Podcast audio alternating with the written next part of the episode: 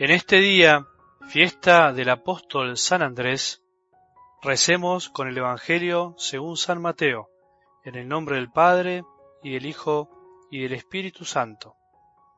Mientras caminaba a orillas del mar de Galilea, Jesús vio a dos hermanos, a Simón llamado Pedro y a su hermano Andrés, que echaban las redes al mar porque eran pescadores. Entonces les dijo, Síganme y yo los haré pescadores de hombres. Inmediatamente ellos dejaron las redes y los siguieron. Continuando su camino, vio a otros dos hermanos, a Santiago, hijo de Zebedeo, y a su hermano Juan, que estaban en la barca de Zebedeo, su padre, arreglando las redes, y Jesús los llamó. Inmediatamente ellos dejaron la barca y a su padre y los siguieron. Palabra del Señor.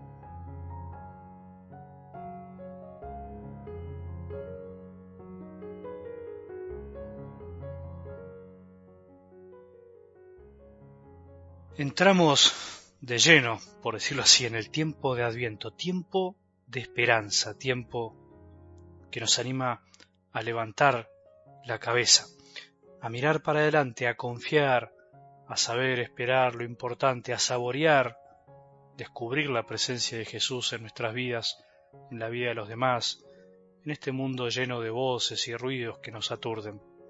Por eso dedicaremos estos días, hasta la Navidad, además de meditar la palabra de cada día, a seguir hablando o aprendiendo sobre la esperanza, sobre esta virtud tan olvidada muchas veces entre nosotros los cristianos.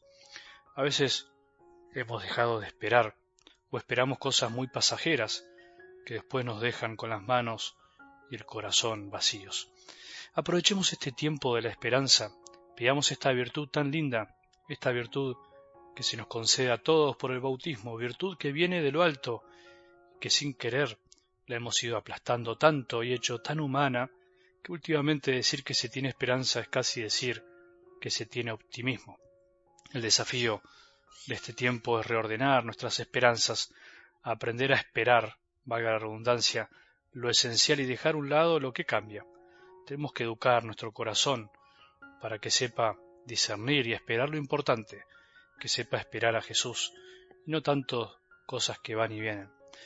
En algo del Evangelio de hoy, en esta fiesta de San Andrés, uno de los apóstoles que fue hermano de Pedro, hay un claro ejemplo de alguien que esperaba a Jesús verdaderamente, y además lo que provoca en la vida de una persona un encuentro con la esperanza con mayúscula, que en definitiva es Jesús aunque no lo dice el Evangelio explícitamente, me animo a decir que Andrés y los demás personajes de hoy son capaces de dejarlo todo inmediatamente, porque en ambos casos así lo dice la palabra, porque en fondo ya lo estaban esperando de algún modo en su corazón.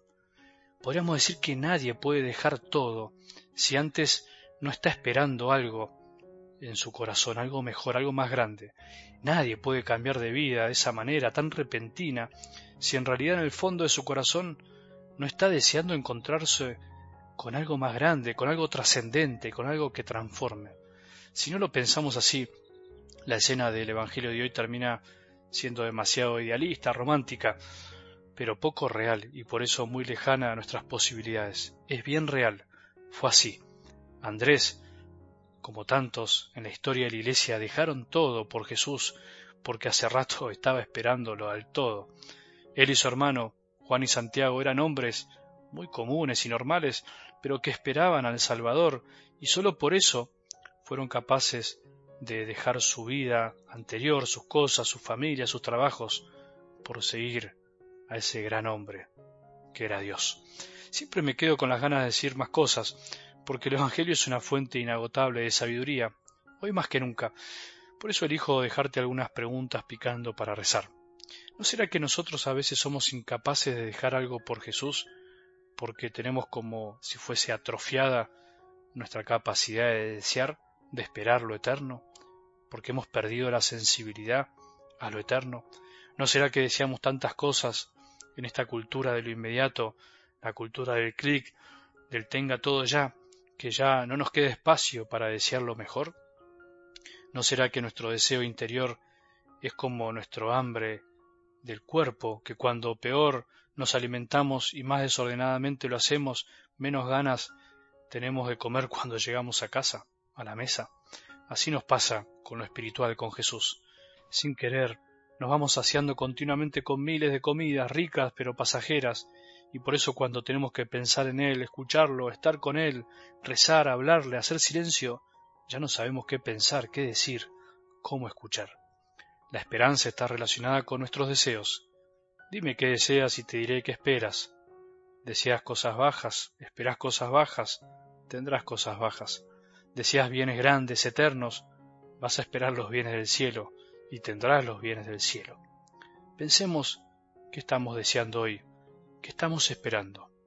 Nos queda todo el adviento para ir educando nuestros deseos. Que tengamos un buen día y que la bendición de Dios, que es Padre misericordioso, Hijo y Espíritu Santo, descienda sobre nuestros corazones y permanezca para siempre.